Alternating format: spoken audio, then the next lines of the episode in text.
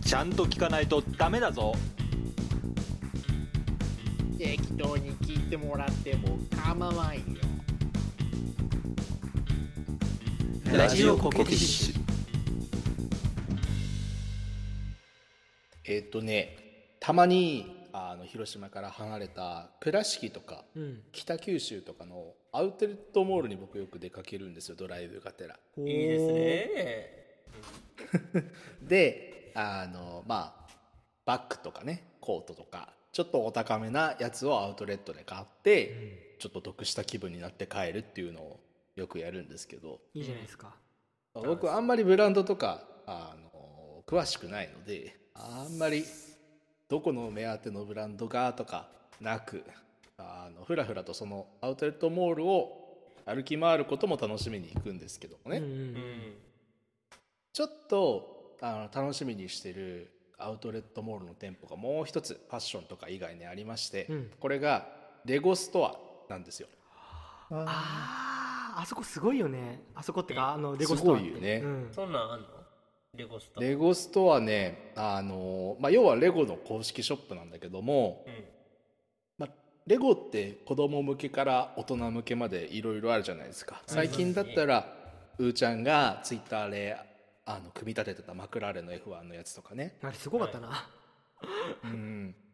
あれね結構いいお値段するんだけど男大人向けのやつとかでね、うん。あの最近だったらホグワーツのお城とかさ。うんうん。ああれだいぶ昔からあるけど、ね、僕最近うん面白いなと思ったのはなんか絵画をちょっとこう立体みたいな感じにしてレゴブロックで組み立ててはいはい。額に入れて飾るとか。ありましたね。盆栽のやつもちょっと好きだったな。盆栽あるんだ。盆栽のレゴ。お結構本当に何でもレゴになっちゃうんだなっていうぐらいいっぱいあって、うんまあ、そういうリアル思考のやつもあれば子供が組み立てるようなあの本当に子供向けのボックスみたいなのも売ってるしうん。なんていうかそのレゴワールドのいろんな製品が一堂に会しててちょっと狭めの店舗でもね結構楽しめるんですよあれが。うーん。へえなかなか。いいあの飾ってあるというかこう展示でもあるよねもはや。売ってるんだけど、まあね。確かにショーケースみたいなもんで、うん。まあ売ってないものを通販で買ったりとかそういうこともやってもいいんでしょうねああいうところでね見て。でただ僕はあんまり最近はレゴブロックは買ってなくて、うん。まあ、理由はあの、まあ、はっきりしていて散らかすからなんですよ。散らかすか。ら僕のお家ううん、僕のお家があまり比較的いい環境でないということは皆さんあの僕がゴミ屋敷の話を聞いた時とかに大体察しておられるかなと思うんですけども。なんだっけゴミ捨てなさすぎて死体清掃業者呼んだんだっけ？死体清掃業者ちょっと待って待って。盛りに盛りすぎやでお前廃品回収の？業者さんでゴミの回収をやってるところもあって そこにお願いしたの。遺品整理とかもやってる ああ遺品整理だったよっていう話で死体回収の業者だったら俺死体死体出してるじゃねえか。ニアミスだよなニアミス。いろんな疑惑がが曖昧でニ闇アミスだとしても言葉選びには気をつけてほしい。いやちょっとさすがにそっちに引っ張られましたけどまあそういうわけで私はちょっとあの散らかすのは嫌なのでレゴブロックは買わないようにしてるんですが、はいはい。例えばねコンピューター上のシミュレーションとかで、うん。レゴとかねプラモデルとか組み立てられたら面白いじゃないですか。散らかさないし、確かに場所取らない。そうだね。ね。という夢のようなゲームがあります。おっと？それがマインクラフトというゲームなんですね、あれですね。有名なやつですね。あれですね。うん。うんうんマインクラフトさっきちょっと事前の打ち合わせであのゾマの甥っ子がちょっとバリクソハマってるみたいなこと言ってたけどリク甥っ子ってうん。バリバリクソ。甥っ子って何歳ぐらいですか？えっと小学3年生かな。ほほう。ああなるほどね。いやな多分その世代だろうなと思ったんですよ。うん。小まあ学生、ね。僕僕らが高校生ぐらいの時には一応存在はしていたゲームなんですが。そうですね。あったんや。あったあった。ニコ動であったよく実況者が言ってへーだよね。すでにあったんだね。ただやっぱりこう子供たちというかもう老若男女誰でも楽しめるゲームになったのはここ56年うん。もうちょっと最近なのかなぐらいの話なんですよね。うそうだね。でこれはあの、まあ、ちょっと皆さん知らない人にとってはあまり想像というかイメージがつかないと思うんですけど、まあ、ゲームなんですよ。言ってみれば。はいはいはい。そうですねえーまあ原作っていう言い方が正しいかわからないけど一番最初に売り出されたのがパソコンのゲーム。PC でホームページに行ってクレジットカードの情報を打ち込んでそして、えー、と買うっていうダウンロード型のゲームだったんですけれども、はいはいはいはい。はいこれがプレイステーション4とか、えースイッチとかそういうなんて言ったらいいのかな。いわゆるコンシューマーゲームにも移植されて、うんとうとう本当に誰でも遊べるゲームになった。そうねテレビゲームとしてね子供たちが遊んでる風景が当たり前になったよね。うん。そう。そしてあのとうとうですね世界一売れているゲームっていうのは実はあのファイナルファンタジーでもドラゴンクエストでもスーパーマリオでもなくってマインクラフトなんですね。抜き足しじゃなくて？抜き足しではない。抜き足しが世界一売れたのは青蘭島だから多分えーランク外ですな。一応さっきちらっと数字を調べたらマインクラフトは2億3000万本売れてるゲームです。すげえ。へ桁が違いますね。日本の人口越してる。えじゃあな世で界まああのの今日はこのマイクラの話をね、まあ、ちょっとここまでの導入長くなってしまいましたが前半でマイクラの話をして、えー後半でそのマイクラの開発をしたノッチという人物について迫っていこうかなというのえー初めて聞く。制作者の話とか初めて聞く、パパフュームでそんな名前の人いなかった。あのノッチがが。前から開発してたら才能の塊すぎるでしょ。残念ながら関係ないスウェーデンの人なのでね。なるほどねまあ、マインクラフトは先ほども言った通りあの開発されてからもう何年も経つんですけれどもその累計が2億3000万本以上売れているゲームです、すまあ、例によらず僕も、えー、と PC 版を購入しまして遊んだことがあるんですけれども、うーん。あのマインクラフトっていうゲームを遊んだことがない人にとってはあまりピンとこない話かもしれないんですがマインクラフトがなぜ流行したのかっていうのを端的に説明することは結構難しいんですね。ほうほう。あらそうなの、うん、その理由をあの説明すると、まあ、つまりあの説明するのが難しい理由を説明するんだけど、まあ、よく言われるゲームの魅力っていうのは、まあ、あのいわゆるスマホゲームとか特にそういう傾向が強いですけれども、えー短期間に目標を達成してそれを達成すると報酬がもらえるっていうその達成と報酬のサイクルを回すことだっていうふうに言われるんですね。ああなるほどね、うんうんうんうんそれがそう離れがたいゲームへの魅力というか中毒性っていうのを生むし、えー、といわゆるスマートフォンゲームだったらあの課金っていう行為に、まあ、消費者を駆り立たせることができる。あるいはあの普通のゲームであればその達成っていうのが楽しくってその瞬間を周りとシェアしたりとかっていうのが今のゲームの魅力になっているわけですね。なるほどね。基本的にはただマインクラフトっていうゲームは明確な目標が全く全くではないかな。ちょっとあるんだけどもうほとんどないと言っていいんですよ、はいはい。マインクラフトっていうゲームは基本的にはもう本当にあの木の実木のままの状態で世界に対して放り出されて何してもいいですよ。っていうゲームなんですよ。うんうんうんうん。自由だね。ゲーム的な目標としては一応あの裏のゲームの表世界からあの一定の条件を満たしていける裏の世界にいるドラゴンを倒すっていうのがエンディングが流れる条件としてあるんですけあども。ったんやそんなの。そういうのもある。そういうのもあるんだけどそれが実際のところ究極の目標では全くなくって、うんうん。まあ、むしろそのエンダードラゴンっていうんだけどね。エンダードラゴンっていうゲームのボスを倒すことで得られる新しいエリアのなんだろうな。そこでしか得られない建材であったりとかうん。アイテムであったりとかそういったものが目標になるような。だから全然もうラスボスがラスボスじゃない。通過点でしかないしそしてその先に別に裏ボスがいるとかではなくってあのもう本当に得られるのはただただ資材が得られるだけなんですよ。うんまあ、あのゲーム本当に最初のなれじゃないけどさあのレゴをゲーム化したみたいなもんだからそもそも敵を倒すうんことがす、なんつうの一番楽しいゲームでもないんだよなそうなんだよね。あまあだから強いて言えば自分好みの建物とかあ建てたり自分好みの家を建てたりあるいはもっと巨大な博物館みたいなの建てる人もいるしあのあるいは地形を作ることを楽しむ人もいるしあるいはゲームを楽しむための効率化するための装置みたいなのを頑張って作る人とかあるいはあのゲームの中でゲームのプログラミングを書くことを楽しんでいる人とか。そんな。これもう全く意味わかんないと思うけどそういう要はプログラミングができるようなブロックっていうのも存在してそういうのの組み合わせで電卓を作ったりとかね。本当に誰でもあのなんていうかな自由に目標を設定してそれを達成することがプレイヤー個々人にとっての報酬になるっていう。ある意味それってむちゃくちゃ自由だけどむちゃくちゃこうゲームとしてはプレイヤー側に委ねてるゲームだと思うんですけども。そうだね。困っちゃうよね。いきなりそんな放り出されたら、何すりゃいいんだっていう感じだよね。絶対いつも何でもできるでしょ。絶対いつもで得意でしょそういうの まあまあまあ。どうまあちょっとねやり方面白そうだけどもいろいろ聞いてると。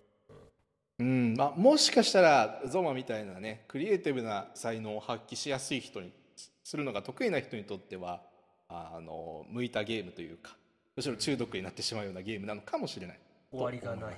終わりがない。そう。終わりがないんですよね、あのまあ、YouTube とかを見てもらえれば「マインクラフト」っていうゲームがいかにあの長大でなんていうかなその多様なゲームなのか多様な楽しみ方があるゲームなのかっていうのが理解してもらえるんじゃないかなと思います。そうだね。YouTube わりかしなんかいろんな展開してる人いるよね。あのーそうだね。まあ実際にさっき言ったように建物を作ってる人もいればめちゃめちゃなんかそのストーリーとしてなんかマイクラドラマみたいな形でマイクラあそういうのもあるね。キャラを使ってあのなんか寸劇をするような動画を投稿してる人もいるね、うんへえ。要はそのマイクラの中で映画を撮るみたいな活動をしてる人もいらっしゃったはずだし。めちゃくちゃ面白いじゃん。うん。何でもありかな。結構子供が夢中にね甥っ子がねすっげえ夢中に見てんのよ。甥っ子姪っ子が。いやそうだろうね。うん。わ分かるんだ。親しみ。うんそうそうそう。やすいだろうし。それもあるだろうね。マイクラってさ課金ないよね多分そうだね、まあ僕も最初に2000円払ってゲーム買ってから全くあのお金を払ってませんね基本的すには。ごいね。なんかってことはある意味さこう課金お金をかけないとさあのそこそこまでいかない趣味って結構世の中にあるじゃん、うんうん。でもある意味そのさっきのゾンマのさあの小3の甥っ子みたいなのもさあの知識と技さえあればさ大人と張り合えるわけだよね、そうだね、うん、いや今でこそあの実はあのこのマインクラフトの開発秘話みたいなのを後で話そうと思うんだけど、うん。今マインクラフトってマイクロソフト。これ「マ」から始まってあれですけれども、うん。ややこしいんですけどあの Windows とかを作ってるマイクロソフトですね、はい。これに買収されてマイクロソフトの開発チームが開発をやってるんですよ。そうだったんだ。まあそうするとあのまあいろいろ収益の方法はあるようであとグッズを販売したりとかマイクラのグッズとかって結構売られてるし、うん。確かに。あとはマインクラフトの中での課金要素っていうのも徐々に出てはきていてへー。あのお金を払って服を買うとかうんキャラクターの見た目を変えるとかあとはなんだろうな拡張機能みたいなのをつけてうん。ゲームそのものをた楽しみ方は変えないんだけどあのリソースパックって言ってそのゲームの見た目を変えたり新しい機能を追加したりとかうんそういうものにお金を払ってもらうっていうような仕組みもあったりします。うん面白いのがそのユーザーもそういう商品の市場に参加することができるようになってて要はそのマイクロソフト以外のあのアマチュアプロ問わずあーその見た目を変えるようなスキンとかを販売してる人たちもいらっしゃるしうん。もう本当に市場が大きいからそれで稼いでる人たちっていうのもたくさんいるみたいです。えー金が動いてるね。おそう 金の匂いを察知したの？お金が動いてんだみたいなちょっと興味の度合いが一段階上がったように見えたけどえー、そんなことないよ。ちょっとここまでめちゃくちゃ興味なさそうだったもんな。いやいやいや興味バリバリあるよ。そうなの？寂しいな。心身だよ心身、うん、まあじゃあある意味ここからはめちゃくちゃゾマが興味を持ってもらえる話かもしれないです。おっと。あのこのマインクラフトというゲームを開発した一人の人間についてあのお話をしていきたいなと思うんですけれども、はい。ノッチね。えっ、とさっきもそうノッチです ノッチがあの開発したこのマイクロマインクラフトなんですけどマイクロソフトにいくらで買収されたか、えー多分皆さんご存知ないと思うのでちょっと想像してそしてすぐに答えを言いますけれども25億ドルで買収されました日本円にするえー、25億ドル。日まあ単純1ドル100円で計算しても2500億円ですね。ば。えー、欲しいな。ほらやっぱ金の方に食いつく。ほらやっぱ金の方に食いつく。いやいや欲しいだけだよ。欲しいだそれはもう食いついてるんだよ。えーこのノッチという人間彼の本名はマルクス・パーションという人間なんですがまあノッチの方が通りがいいのでノッチと呼ばせていただきます。なるほど。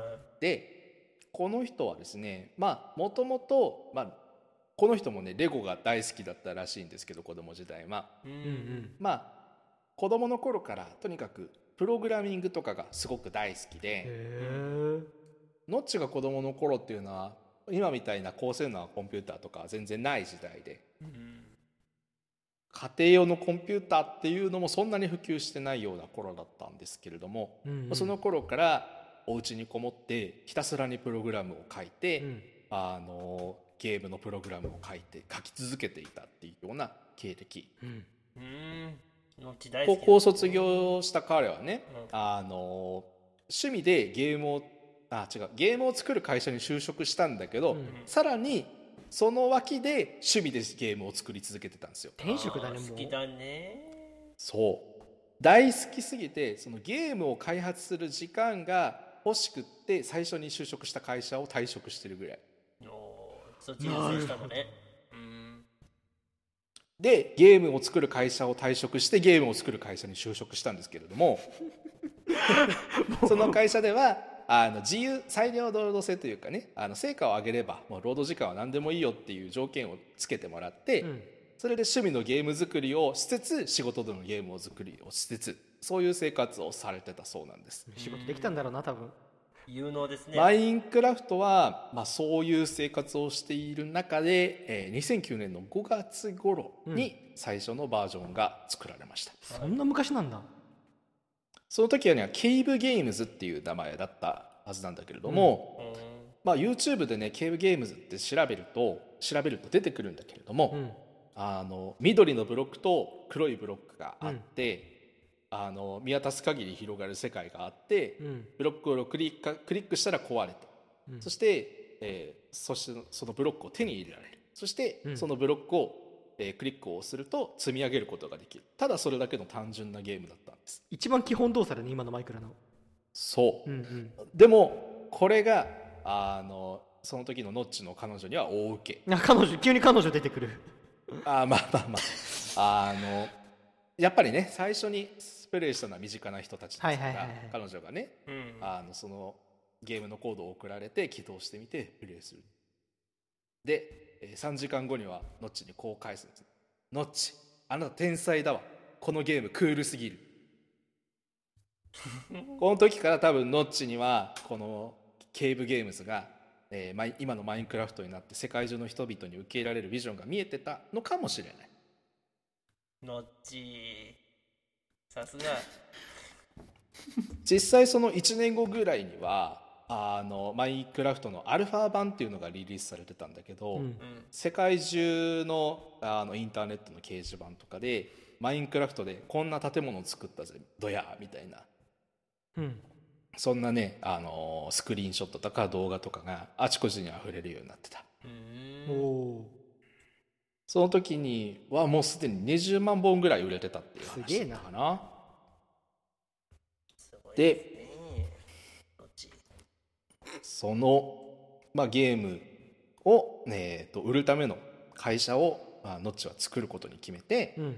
あの最初の開発の初期から、えー、と協力してくれてた人とか、えーそのそれまでの生活で出会ったあのビジネスに精通してる人とかうん。集めて3人で会社を建てた。それがモヤンスタジオっていうマヤンスタジオっていうゲームスタジオだったあ聞いたことあるけどあれマイクラのスタジオだったんだ。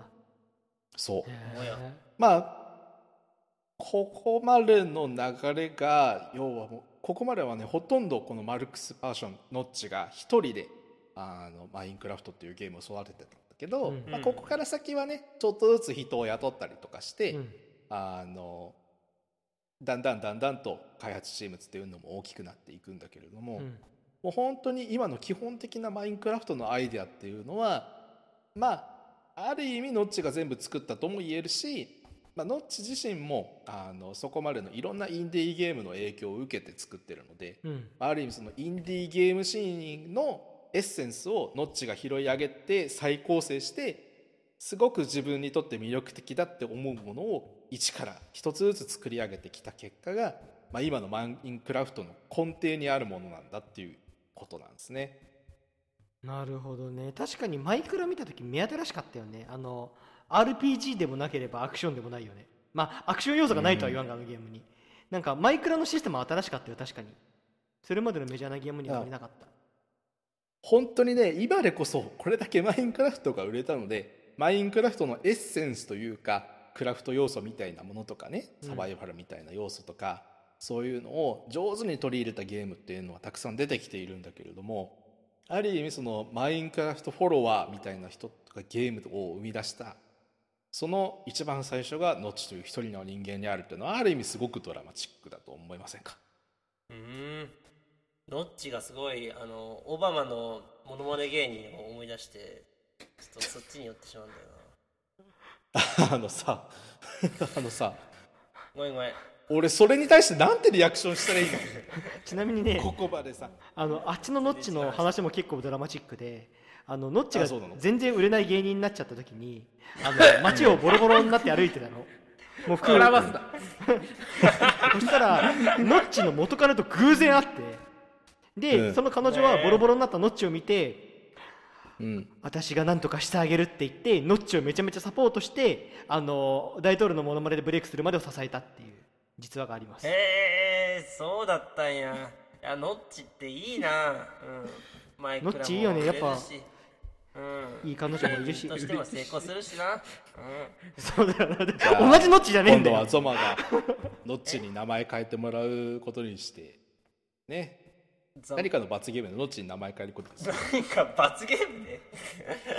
なゾマッチとかでいいんじゃない？ゾマ。ッ それはなんかどっちかっていうと芸人で言うとねずっちじゃん。ザモッチ謎かけしてもらおう。チやべっちゃんねずっちじゃんそっち。あやべっちゃんどっちじゃねえよ。やべっちゃねえわ。もうわけわかめえーっとね。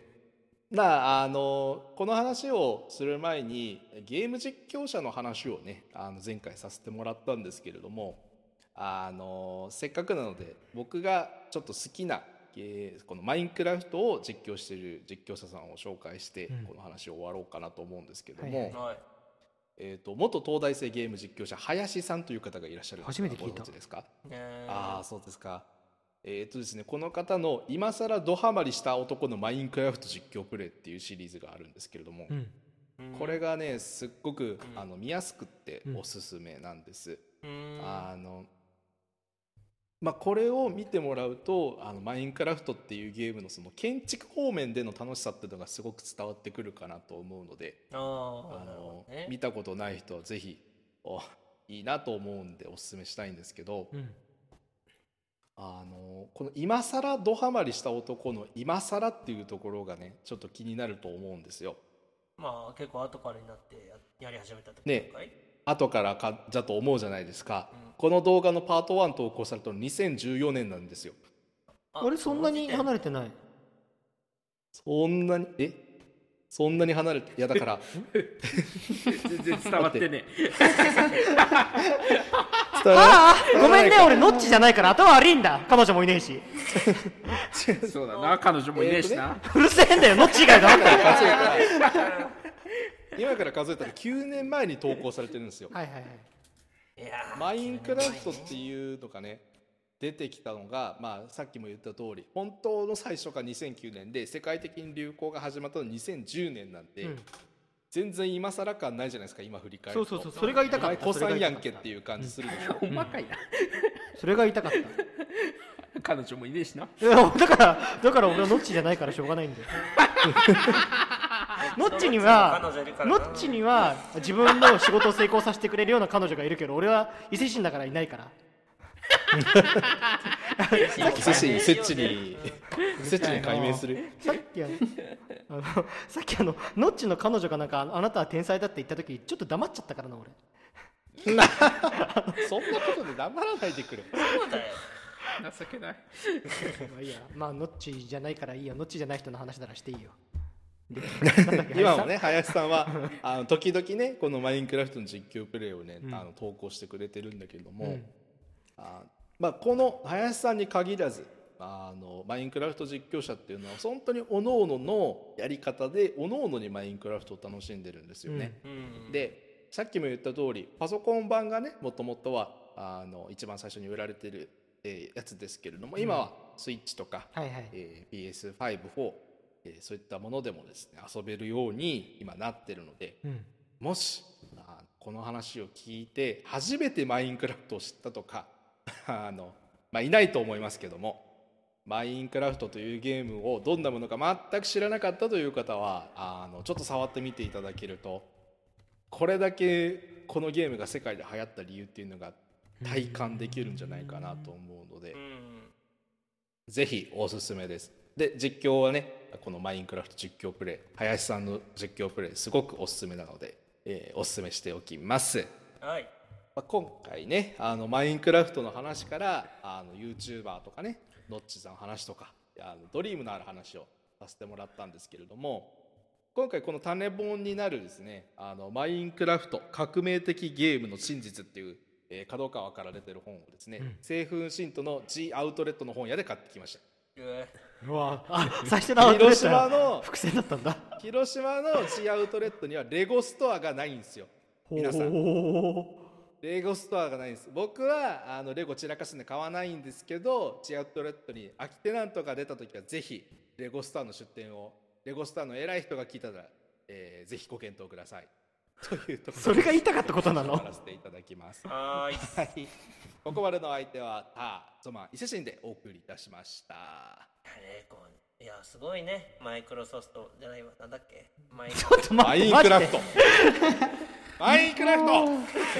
似てるんだよふな。うまあまあ、マイクロソフトもすごいけどね。まあまあまあまあ、ね、マイクロソフトはすごいな。マイクロソフトもすごいし。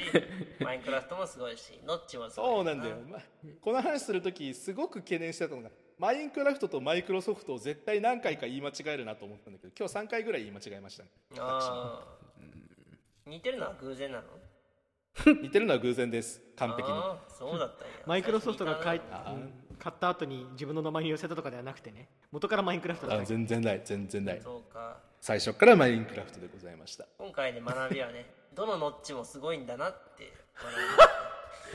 違うよ。どのそ後にものまとめ方本当不本意だからなマジで。本当不本意だからなマジで。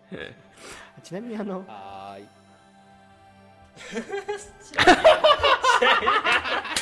なんだなんだ。入るか分かんないから言うけどねよく切られるな最近ラジオコケティッシュ